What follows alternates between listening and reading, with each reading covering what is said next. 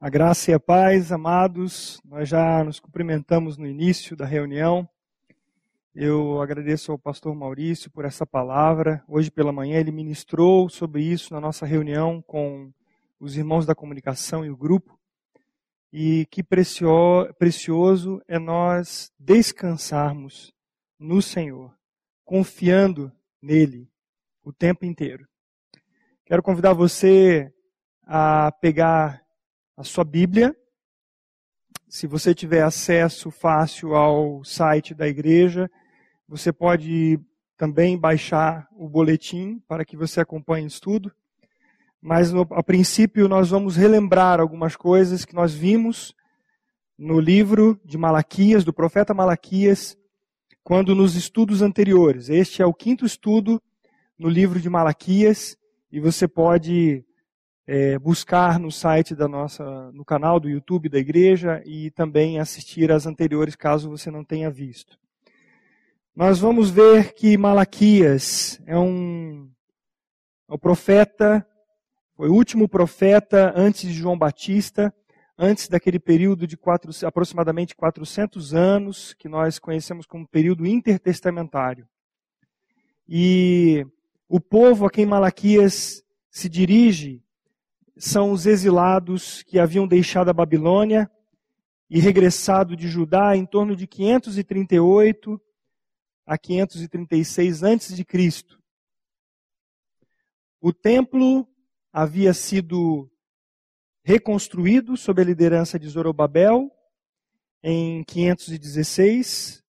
O sistema sacrificial havia sido restabelecido também. Esdras havia regressado em 458 a.C., seguido por Neemias em 445. Apenas um século depois, o ritual religioso vazio havia tornado o coração dos judeus insensível ao grande amor de Deus por eles e levado tanto o povo quanto os sacerdotes a se esquecerem da lei do Senhor. Esta é a realidade. Malaquias, então, repreende e condena e exorta os abusos, acusando o povo com dureza e chamando-o ao arrependimento. Mas em todo o livro, nós observamos que Deus é amoroso. Em todo momento, Deus chama amorosamente o seu povo ao retorno, à fidelidade do Senhor. E você pegando aí então a sua Bíblia, nós vamos ver logo no capítulo 1, relembrando um pouco os outros estudos, para que você tenha um contexto dessa mensagem, onde Deus já no início, ele diz assim: Eu vos tenho amado. Capítulo 1, o versículo 2 diz: Eu vos tenho amado, diz o Senhor. Mas vós dizeis: em que nos tem amado. Então toda, todo o livro ele percorre essa mesma didática. Deus faz um questionamento para eles e o povo responde. E a, resposta do povo é de maneira cínica, porque o povo sabe, mas ele é aquele tipo João sem braço, que esse é uma frase popular dizendo que a pessoa se faz desapercebida. Mas Deus, então, fala do seu amor e da sua eleição.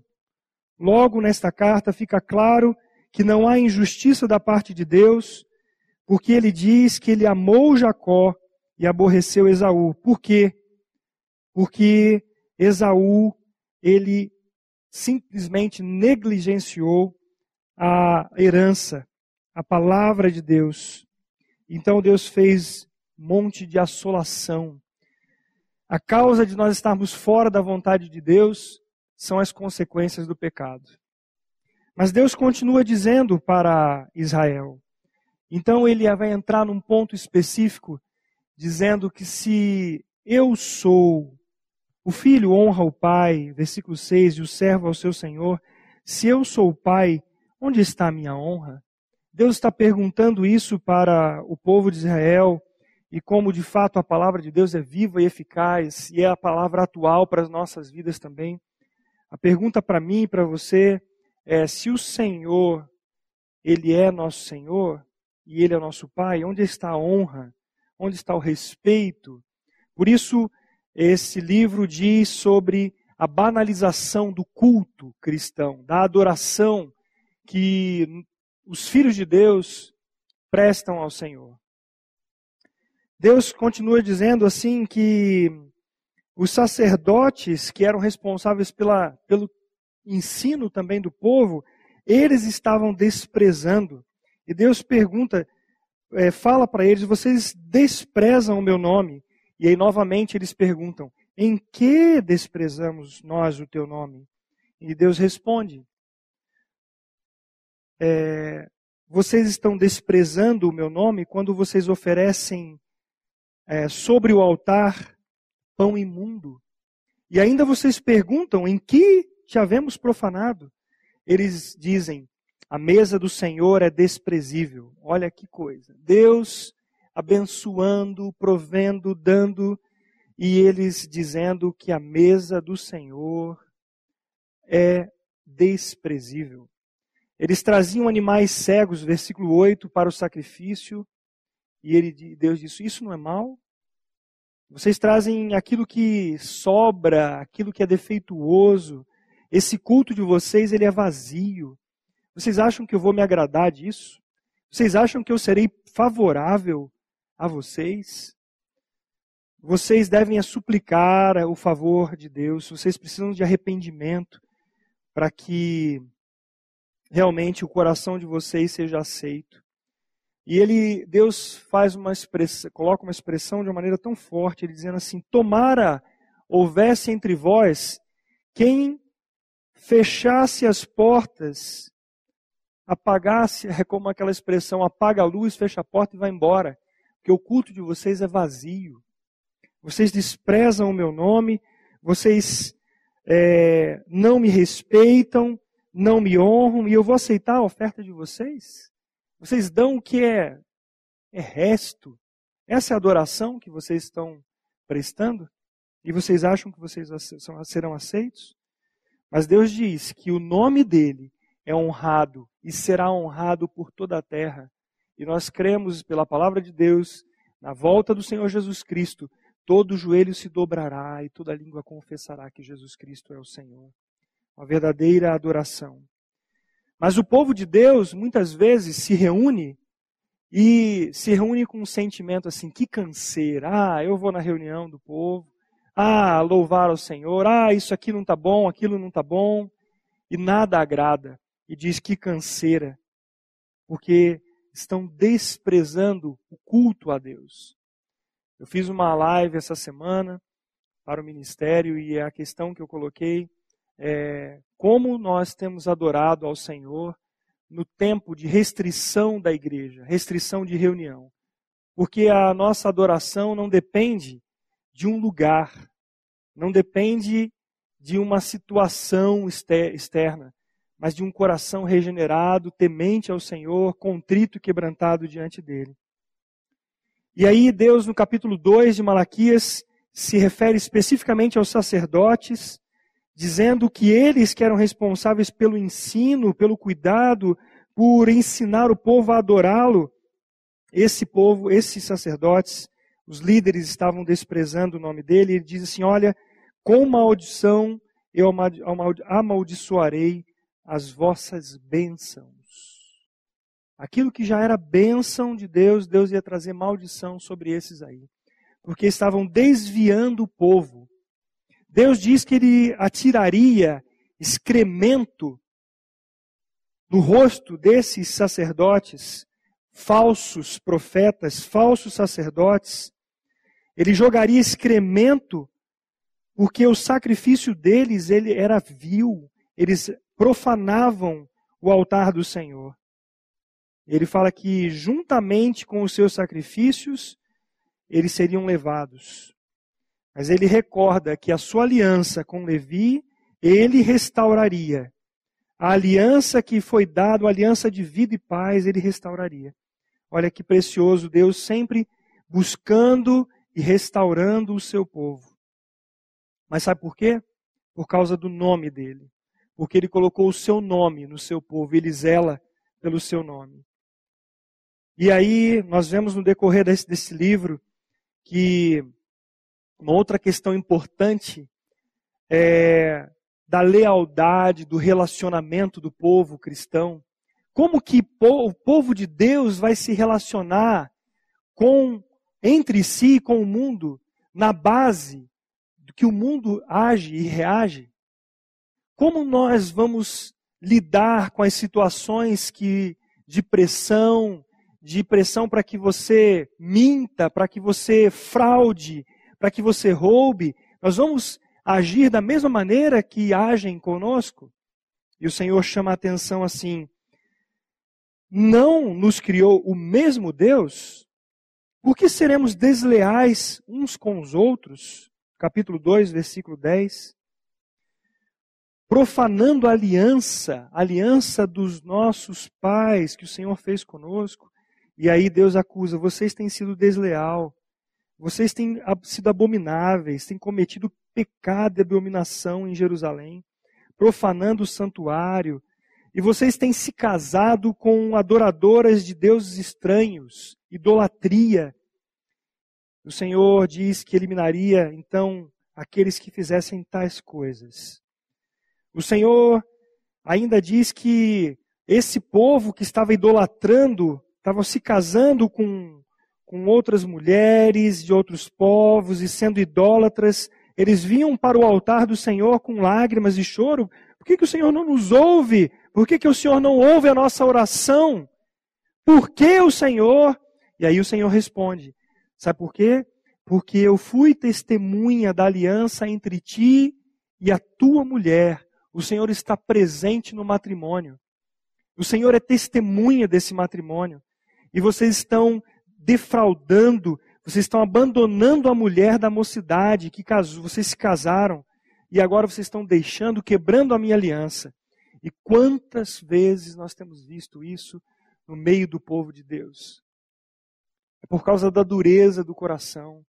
Mas o Senhor está exortando este povo a acordar e falar: povo, olha, vocês estão carregando o meu nome, estão profanando esse nome com a atitude de vocês.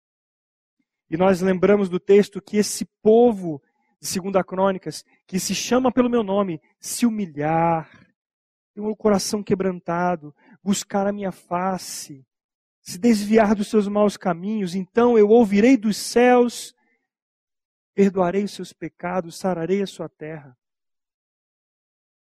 Esta é a promessa do Senhor. Há tempo para arrependimento.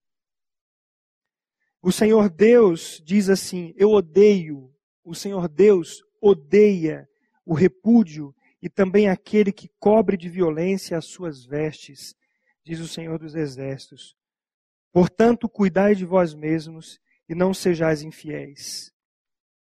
Mas, mais uma vez, Deus diz assim que com as vossas palavras nós estamos enfadando ao Senhor.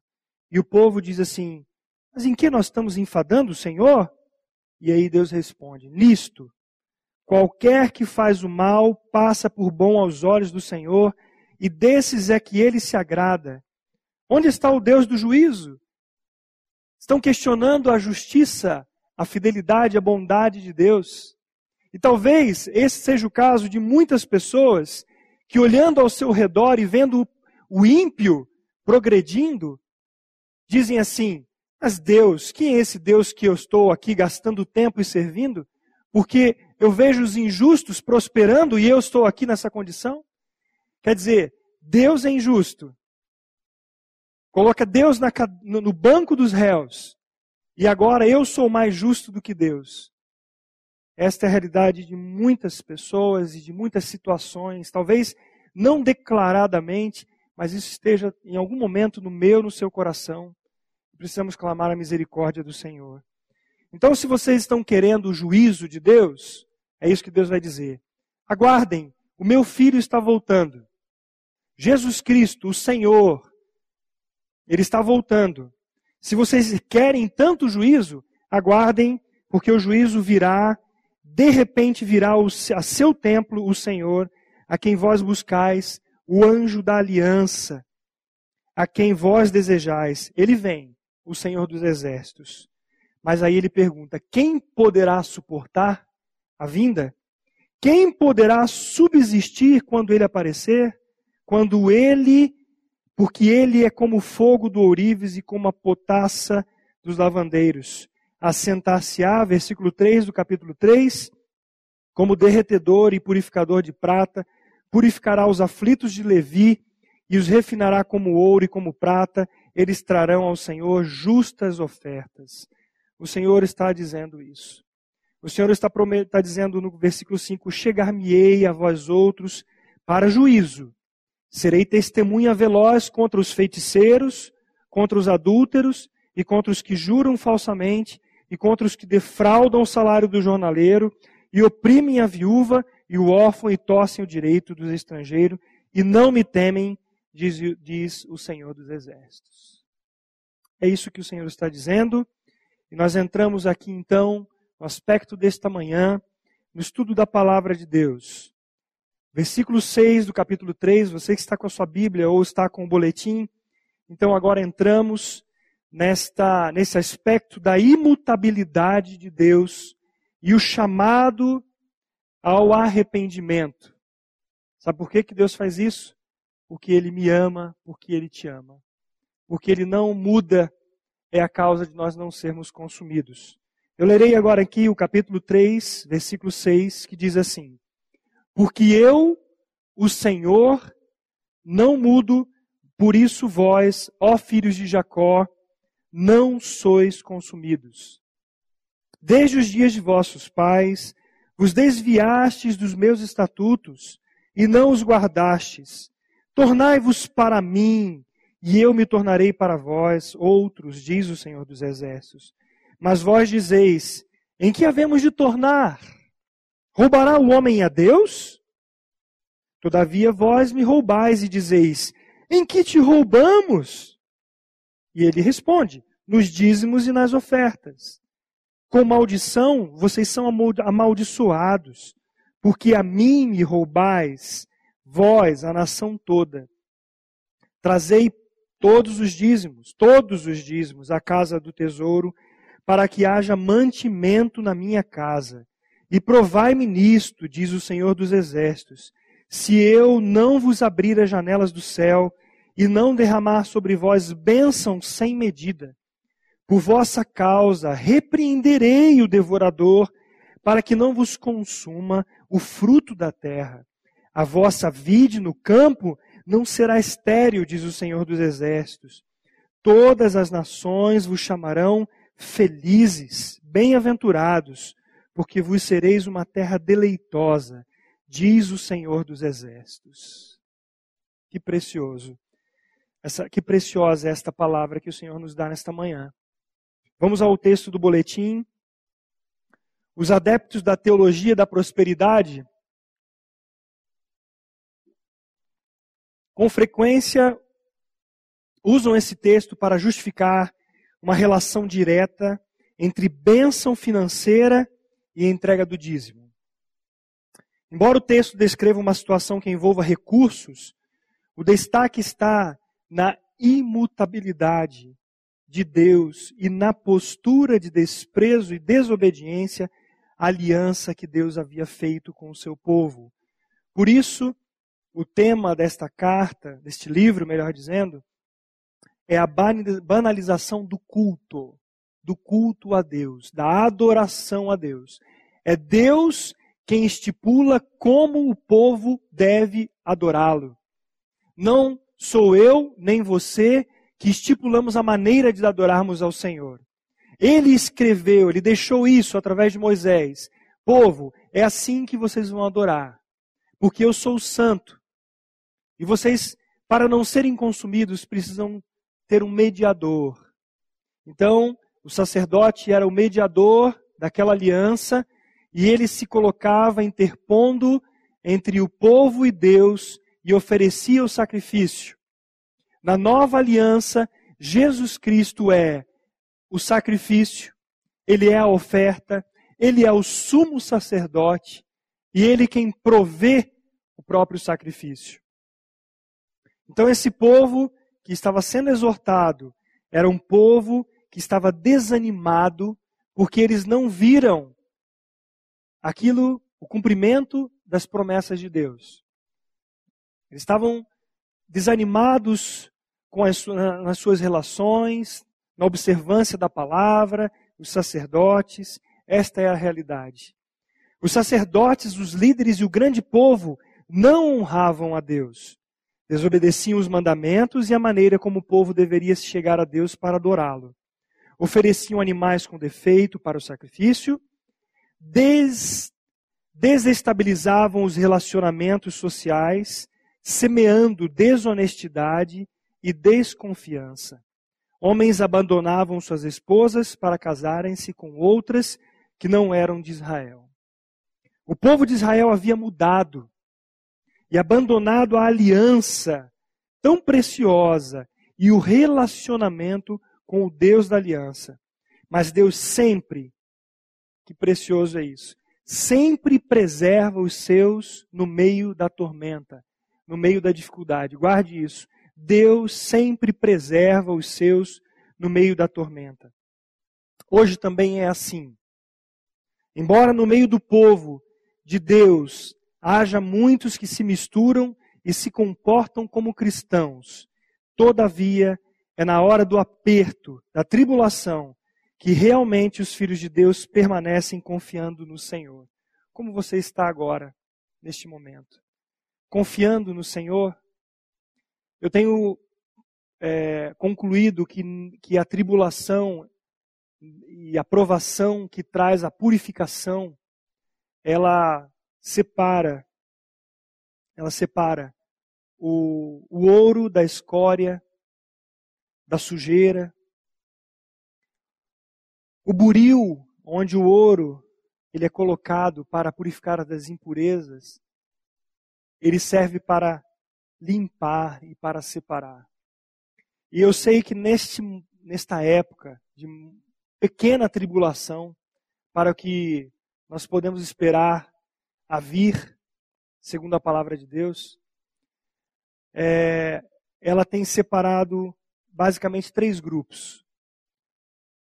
Primeiro, aquelas pessoas que são adeptas do Evangelho, frequentavam as igrejas, até se diziam ser povo de Deus, mas são não são povo de Deus, são joio, estão misturadas na igreja.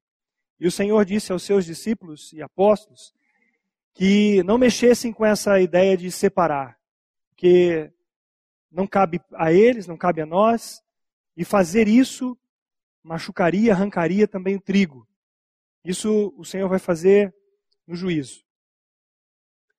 Mas a tribulação, ela provoca em nós e nas pessoas que são que estão no meio da tribulação uma reação e uma atitude diante dessa tribulação, ou confiar no Senhor ou não confiar. E um grupo é, são daqueles que naturalmente se desviarão, porque nunca estiveram no caminho e eles se desviarão.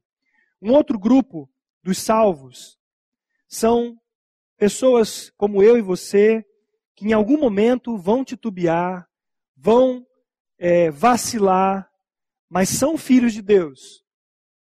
E aí a igreja tem um papel importante para buscar esses, para pastorear, para reerguer, para dar o ombro e caminhar juntos. São filhos do Senhor.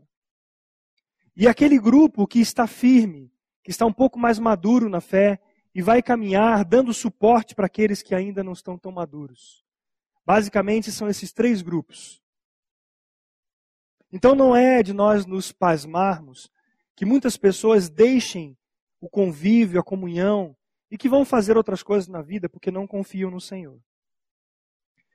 Então esse povo de Israel estava nessa circunstância. Mudou, abandonou a aliança. O Senhor ele ele sustenta o remanescente, ele permanece esse remanescente, mas grande parte da massa dos chamados evangélicos tende a esfarelar.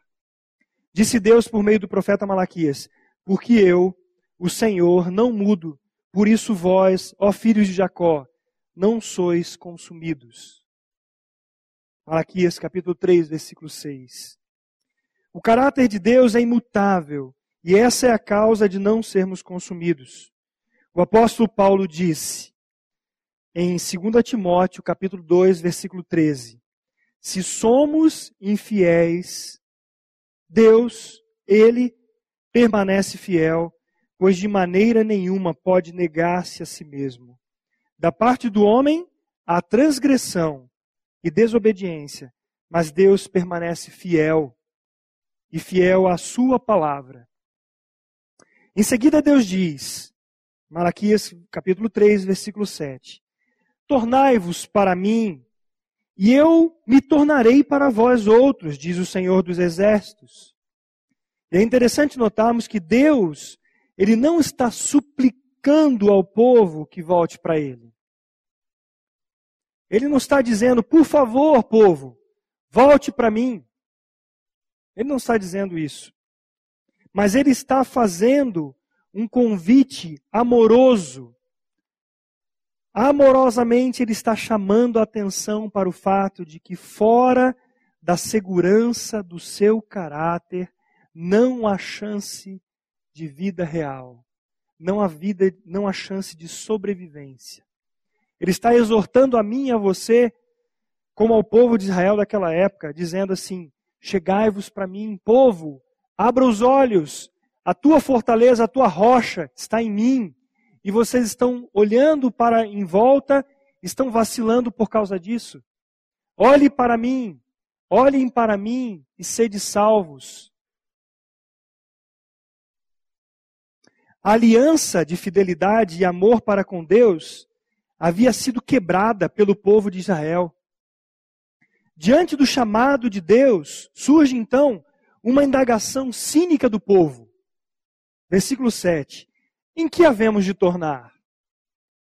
Deus está dizendo: tornem para mim, arrependam-se, voltem-se para mim, e eu me voltarei para vocês. Mas aí o povo pergunta: em que havemos de tornar? Como diz a expressão popular, né? Eu já citei essa deram uma de João sem braço. Fizeram-se de desentendidos. Mas, na verdade, há uma intenção de dizer que Deus é culpado pelo estado em que se encontravam. Você já, já colocou a culpa em Deus em algum momento por, a, por sua situação? Alguma coisa que você viveu? Eu estou aqui com alguns irmãos estão ajudando na transmissão, outros irmãos participaram do louvor.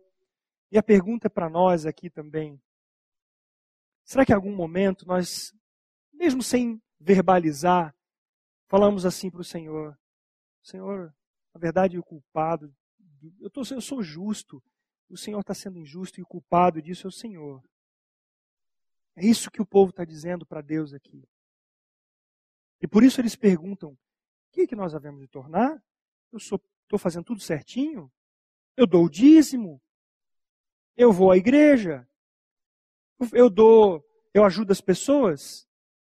Por que está acontecendo isso comigo?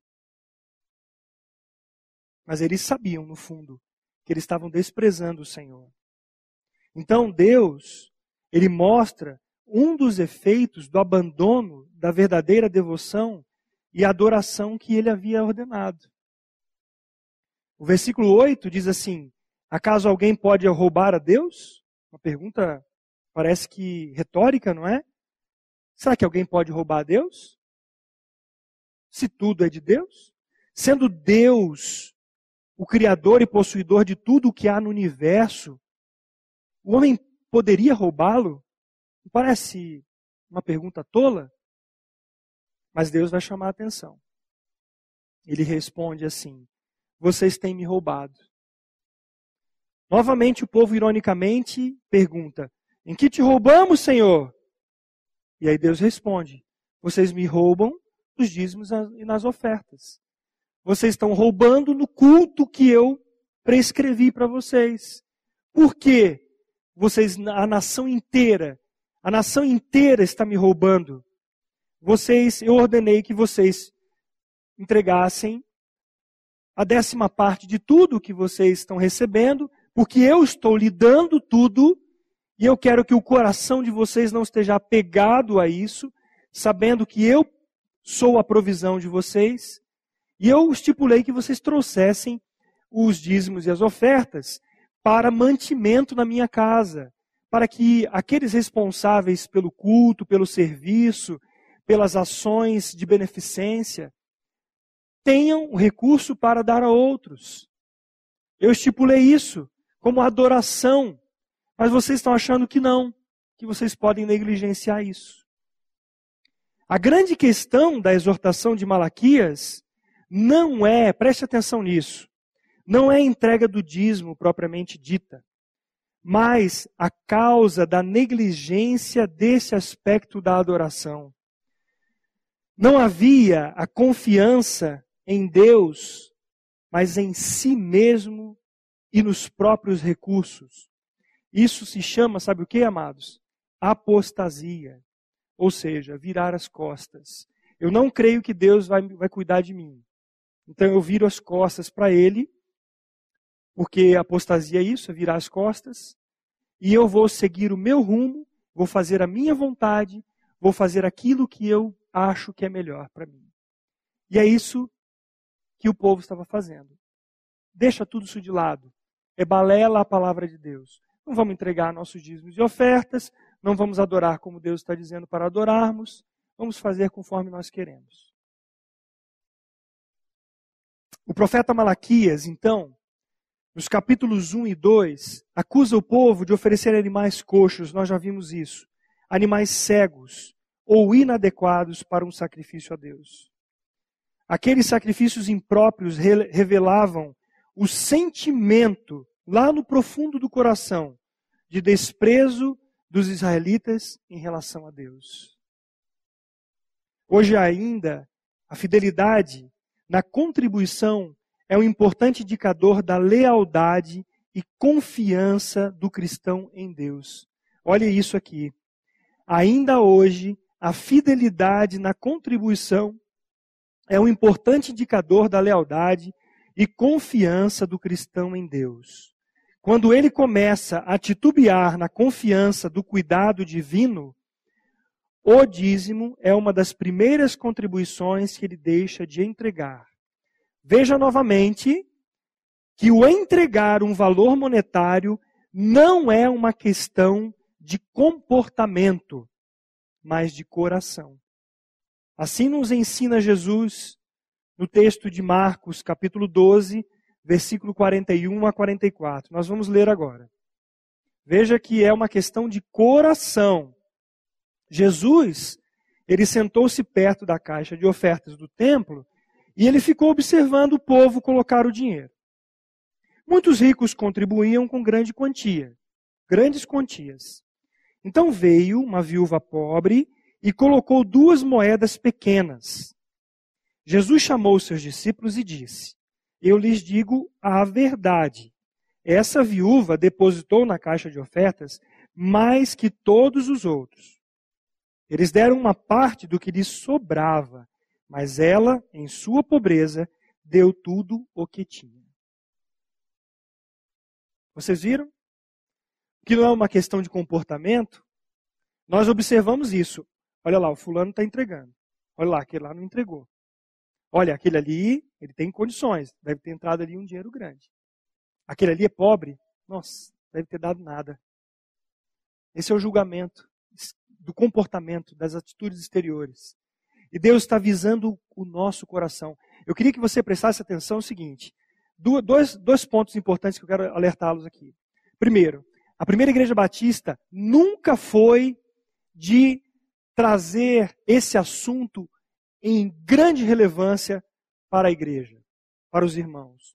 Nós nunca tivemos, com receio até, talvez seja um erro, com receio dos extremos que nós vemos nas mídias, onde o dinheiro é o foco da reunião. A reunião acontece em função do dinheiro que vai ser recolhido. Então, por receio de nós passarmos por esse tipo de, de, de evangélicos, nós tenhamos de, deixado de falar sobre esse aspecto.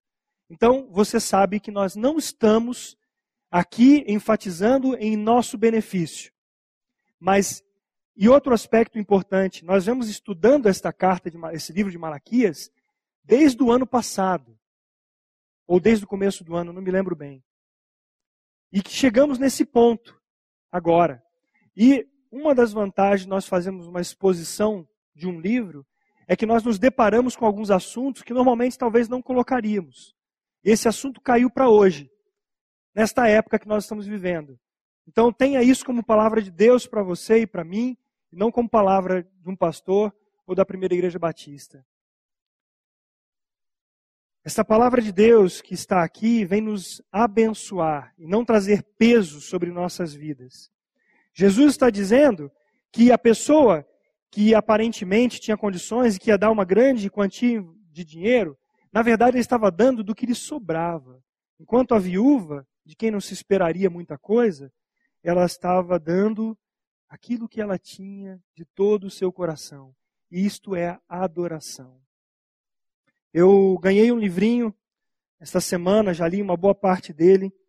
Eu gostaria de que você pudesse buscar esse livro e pudesse lê-lo. É um livrinho de John Stott, da editora Vida, muito precioso.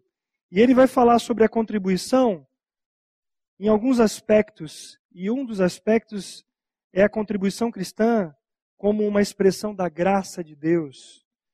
Também a contribuição cristã como um carisma, ou seja, um dom do Espírito. E também a contribuição cristã inspirada na cruz de Cristo. É só uma pausa aqui, uma um parênteses para poder dizer para você que esse livrinho pode te ajudar, inclusive na prestação de contas também, nesse autor, John Stott e o Chris Wright, que ele vai falar sobre essa, esse aspecto tão importante em nossas vidas, porque faz parte da nossa adoração. O dom da prestação de contas. Você pode depois buscar com Adriano na livraria. A primeira referência ao dízimo está em Gênesis capítulo 14, versículo 20, quando Abrão entregou a Melquisedeque o dízimo. Ele disse que a Bíblia nos diz nesse texto que de tudo que ele recebeu, Abraão deu o dízimo. Observemos que essa entrega não foi pedida por Melquisedeque mas oferecida espontaneamente por Abrão. Isso já, já dá para nós uma dica de que não é uma lei pesada, obrigatória, mas é fruto de um coração transformado por Deus que oferece espontaneamente. Não foi fruto de exigência da lei, pois Abraão viveu 400 anos antes de ser dada por Deus a Moisés. Abraão ou Abrão realiza um ato de adoração, pois entregou o dízimo a Melquisedeque, o sacerdote do Deus Altíssimo, que como rei e sacerdote prefigurava o próprio Cristo. O dízimo de Abrão não foi uma barganha, preste atenção nisso, mas uma oferta de gratidão a Deus. Depois leia o capítulo 18 de Gênesis. Foi também ato de adoração quando ele diz ao rei de Sodoma: Levanto a mão ao Senhor, o Deus Altíssimo, o possuidor dos céus e da terra. Ele tem uma expressão de adoração também em sua fala. Neste ato, Abraão reconhece que tudo o que tinha de bens era de Deus. Depois disso, Deus diz que seria o seu escudo e o seu galardão. Você veja, ele deu porque ele, ele, ele tinha gratidão no seu coração. Ele olha para o Melquisedeque como sacerdote do Deus Altíssimo. E aqui eu li que ele prefigurava o próprio Cristo. Então ele entrega de todo o seu coração essa oferta a Deus. E ele sabe que tudo o que ele tem vem de Deus. Tudo que eu tenho, tanto no aspecto da minha família, de pessoas, quanto da igreja, do povo, quanto dos bens tem sido dada por Deus. Não é verdade, irmão? E aí, o que eu tenho, eu vou julgar que eu não recebi de Deus? Que sou eu, pela minha própria força, minha capacidade? Confie nisso e você vai ver onde vai dar. Confie na sua própria condição e você vai ver. Nós vemos aqui, por esse livro de Malaquias, o que estava acontecendo com o povo.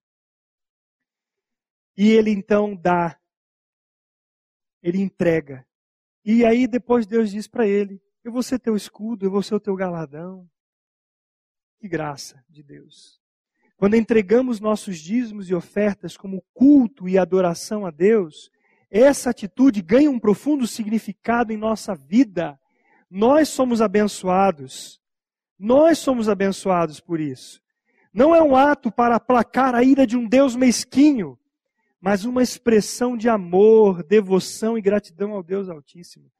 Muitas pessoas entregam para fazer uma troca com Deus. Ó oh, Deus, eu vou te dar isso aqui, eu espero que o Senhor faça render 100%. Deus virou banco agora. E aí eu quero de volta com juros e correções o que eu estou dando e muito mais. Não. Não. Não era isso. Nós não aplacamos também a ira de Deus dando alguma coisa para ele. Isso se chama paganismo. E há esse sentimento em muitas pessoas: olha, eu vou fazer isso aqui para. Puxa, eu pisei na bola, então agora eu vou tentar melhorar aqui para Deus me abençoar. Eu vou agora entregar mais um pouquinho da oferta, eu vou dar mais um pouquinho de, de esmola para alguém. Isso é besteira. Isso é paganismo. Deus não age assim. Deus nos disciplina, sim. Nos corrige, sim mas não há negociata com o Senhor. Essa entrega é uma expressão, deve ser uma expressão de amor, devoção e gratidão ao Deus Altíssimo. Nas grandes reformas realizadas no Antigo Testamento, vemos que quando o povo se voltava para Deus, arrependido dos seus pecados, havia também um retorno da adoração, da devoção e da contribuição dos dízimos. Consequência depois você veja nos textos de 2 Crônicas, de Neemias, várias passagens dizendo sobre isso. O dízimo era uma espécie de indicador na vida espiritual do povo de Deus. Porque quando eles voltavam a contribuir, já era porque havia acontecido o quebrantamento. O povo tinha se chegado ao Senhor e estava com alegria contribuindo. Nos tempos em que permaneciam fiéis a Deus, os judeus entregavam também os dízimos. Quando, porém, os períodos de transgressão ou falta de observação da palavra de Deus, eles negligenciavam a entrega dos dízimos. Nós temos duas maneiras de pecar. Quando nós negligenciamos, não damos, não damos ouvido àquilo, àquilo que a palavra diz, ou quebramos a lei de Deus na desobediência. Isso era é, muito claro quando o povo deixava de adorar a Deus dessa maneira. Mas Deus diz ao povo de Israel que a nação inteira, e isso não incluía o profeta, é claro, mas a nação inteira estava sob maldição, pois a nação inteira o estava roubando. Líderes, sacerdotes, chefes de família, mulheres, jovens, idosos, todos estavam negligenciando a, aliança que Deus havia firmado com o povo. O cenário era muito ruim. E a tendência era de piorar mais ainda por causa da transgressão da lei de Deus. O Salmo 42, 7 diz assim: Um abismo chama outro abismo ao rugir das tuas cachoeiras. Todas as tuas ondas e vagalhões se abateram sobre mim. Um abismo chama outro abismo. Esta é a visão do salmista olhando as quedas d'água e ele via que uma queda levava a outra queda e a outra queda. E assim vai a situação daqueles que abandonam o Senhor. É confiando em si, então vai cair num abismo. E se você permanecer, é outro abismo e você cada vez mais vai para o buraco, porque está negligenciando uma palavra de Deus muito simples. Filho, eu quero o teu coração. Se, eu, se o teu coração estiver comigo, em mim, a observância de todas essas coisas vai ser algo prazeroso no seu coração. Mas se não, é um abismo chamando outro abismo. E a pessoa vai de mal a pior e não sabe que a sua vida financeira está ruim, porque ela não, não se apruma, porque ela está negligenciando esse aspecto da adoração. Deus desafia o povo a provar sua fidelidade. Você vai ver com raras vezes isso, mas aqui Deus está dizendo assim: provem-me. Olha só o versículo seguinte: Tragam todos os seus dízimos aos depósitos do templo, para que haja provisão em minha casa. Se o fizerem, diz o Senhor dos Exércitos, abrirei as janelas do céu para vocês, derramarei tantas bênçãos que não haverá espaço para guardá-las. Sim, ponham-me à prova. Essa é a versão NVT. Deus não incita o povo a testá-lo com descrença, que seria um sentido negativo, como em Meribá, quando o povo ele tentou ao Senhor dizendo assim: Está o Senhor no meio de nós ou não? Êxodo capítulo 17, 7. Não é esta prova de desconfiança que o Senhor está nos ensinando aqui, mas é uma prova amorosa. Provem, tragam, vejam se eu não sou fiel à minha palavra, vejam se eu não vou ser fiel. Novamente, a ideia aqui da imutabilidade, de Deus, ela é lembrada. O Senhor está dizendo do versículo 10 a 11 de Malaquias assim: Trazei todos os dízimos, todo, não é de alguma coisa, não, é todo dízimo. Ele está dizendo isso porque haviam vários tipos de dízimos, de tantas coisas, de colheita, disso, daquilo. Não negligenciam, tragam, tragam tudo à casa do tesouro, para que haja mantimento na minha casa. Provai-me nisto, diz o Senhor dos Exércitos, se eu não vos abrir as janelas do céu e não derramar sobre vós bênçãos sem medida.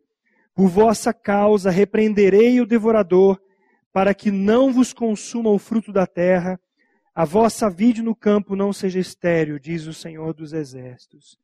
Qual o motivo de Deus requerer que o povo levasse os dízimos e ofertas à casa do tesouro, sendo ele o dono do ouro e da prata, dono do universo? O que Deus está querendo nos dizer com essa expressão? Que Deus está querendo dizer para mim e para você? É impressionante. Deus, em seu amor, quer incluir seu povo nos projetos divinos de provisão e expansão de sua obra.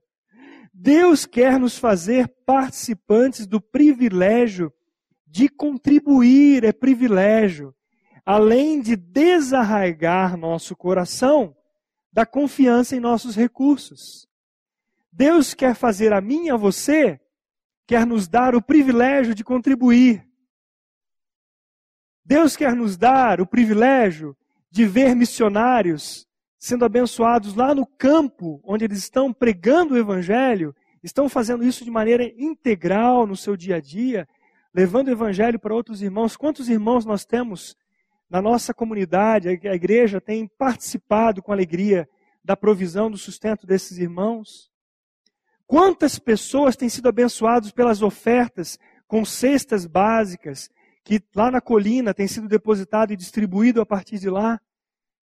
Quantas pessoas têm sido abençoadas com os projetos? E isso só é possível porque você que tem honrado ao Senhor tem trazido os seus dízimos e ofertas. Isso tem sido bênção. E você tem sido abençoado por isso também, com alegria no seu coração. E a promessa é que Deus não vai deixar que o devorador consuma, que a sua sacola ela tenha fundo não esteja com fundo furado e tudo que você ganha de repente desapareça. O Senhor dá os recursos e Ele sustenta, mesmo que aquilo que você almeje, você não tem em mãos. Por que eu estou dizendo isso? Porque aquilo que nós de fato precisamos, Deus não tem deixado faltar. Essa jaqueta que eu estou vestindo aqui, está me aquecendo, eu ganhei uma pessoa que ganhou um pouquinho mais de peso, não conseguia usar e me deu. e eu fui abençoado com essa jaqueta. E eu ganhei uma outra e eu dei a minha jaqueta para um outro irmão que estava que também não tinha. Olha que precioso, que bênção. Não precisei gastar o dinheiro que eu não tinha para comprar essa jaqueta. Eu já fui abençoado, irmãos, com cesta básica. Morava em Florianópolis e o Senhor nos abençoou tantas vezes. E com crianças pequenas. O Senhor provia leite, provia pão. E quando aquilo é, o Senhor nos dava, era uma alegria nós redistribuirmos aquilo para outras pessoas. E outras pessoas que também eram abençoados com aquilo que nós recebíamos. O relacionamento do povo de Deus é diferente, o caráter de Deus é algo maravilhoso do povo, né? E por isso que o povo de Deus é referência e abençoa o mundo. Porque olham para o povo de Deus e falam assim, esse povo é diferente. É um povo que senta PHD e senta aquele que não tem nem o primeiro ano do, do ensino fundamental para ouvir a palavra. Eles se relacionam. Um que tem a mais dá para o outro que tem a menos. E não há falta, há equilíbrio. Olha a bênção que é nós andarmos segundo a vontade de Deus. Deus promete ao povo que teriam as janelas do céu abertas, derramando chuva sobre suas plantações, impediria que as pragas devorassem o fruto da terra e que a vide produziria adequadamente. Novamente aqui nós podemos ver a fidelidade e o cuidado de Deus pelos que têm o coração confiando na Sua palavra, na fidelidade dele. Vemos no Novo Testamento Jesus recomendando a seus discípulos das riquezas de origem iníqua, isso está em Lucas 16, 13. Das riquezas de origem iníqua, fazei amigos, para que quando aquelas vos faltarem, seus amigos os recebam nos tabernáculos eternos. Lucas 16, 9, perdão. Agora sim, Lucas 16, 13. Jesus segue dizendo: Ninguém pode servir a dois senhores, porque ou há de aborrecer-se de um e amar ao outro, ou se devotará a um e desprezará o outro. Não podeis servir a Deus e as riquezas. Alguém já disse que o dinheiro é um ótimo empregado, mas um péssimo patrão. As riquezas devem nos servir e não se assenhorarem, assenhorarem de nós. Sabia que Deus deu o dom da contribuição para muitos irmãos? Irmãos que têm, e o Senhor dá o dom da contribuição. Todos nós somos chamados a contribuir. Mas tem gente que tem o dom e deve administrar aquilo que ganha para a glória de Deus. Mas nós temos pessoas que têm uma boa condição financeira, mas são tão mesquinhas, estão perdendo com isso. Perdendo de serem abençoadas primeiro por Deus, com a, essa, esse, amoroso, esse amoroso dom de contribuir, estão deixando de abençoar outras pessoas, estão perdendo. A expressão que Deus usa nesse texto, tornai-vos para mim, do versículo 7, eu retomo para concluir esse estudo, significa retornar ao primeiro amor lembrado em Apocalipse, capítulos 2, versículo 4 a 5. Nós leremos agora. Tenho, porém, contra ti que abandonaste o teu primeiro amor. Lembra-te, pois, de onde caíste. Arrepende-te e volta à prática das primeiras obras. E se não, venho a ti e moverei do seu lugar o teu candeeiro, caso não te arrependas. Aqui, gente, o retorno, o tornar-vos para mim, é o mais importante. A consequência sobrenatural, sabe qual é? É a bênção de Deus. É consequência, não é causa. Não vou esperar ser abençoado para servir, mas é porque eu tenho a graça de Deus no meu coração. Isso me faz querer e estar junto ao Senhor, retornar, arrepender-me de coisas que eu tenha, eu estou hoje fazendo, que tenha afrontado a santidade, que vai contra a palavra de Deus e gozar desta intimidade, desta comunhão. Este último parágrafo para nós terminarmos esse estudo. Malaquias no capítulo 3, versículo 12 diz assim: Todas as nações vos chamarão felizes porque vós sereis uma terra deleitosa, diz o Senhor dos Exércitos. E o Salmo 33, 12. Feliz a nação cujo Deus é o Senhor, e o povo que ele escolheu para a sua herança. Amados, a felicidade referida aqui não é fruto de riquezas, mas do contentamento e do deleite no caráter de Deus. A promessa provém de quem é poderoso para cumpri-la. É Deus que está prometendo e Ele é poderoso para cumpri-la. Que bênção é ter o coração descansado na imutabilidade e fidelidade de Deus à Sua palavra. Que o Senhor, por Sua graça e misericórdia, faça que esta palavra que nós lemos aqui hoje, que nós expusemos, esteja pulsando no seu coração. Que você, em resposta a, esse, a esta palavra, tenha um coração quebrantado. Que diante do Senhor haja arrependimento, contrição, e você volte-se à palavra e ande segundo esta palavra de Deus para a honra e glória do Senhor e para a tua e nossa alegria. Que a bênção do Senhor seja essa no nosso coração. Descanso na imutabilidade e na fidelidade do nosso Deus. Vamos orar agora. Convido você a ir na sua casa, a orar ao Senhor, a colocar a tua vida.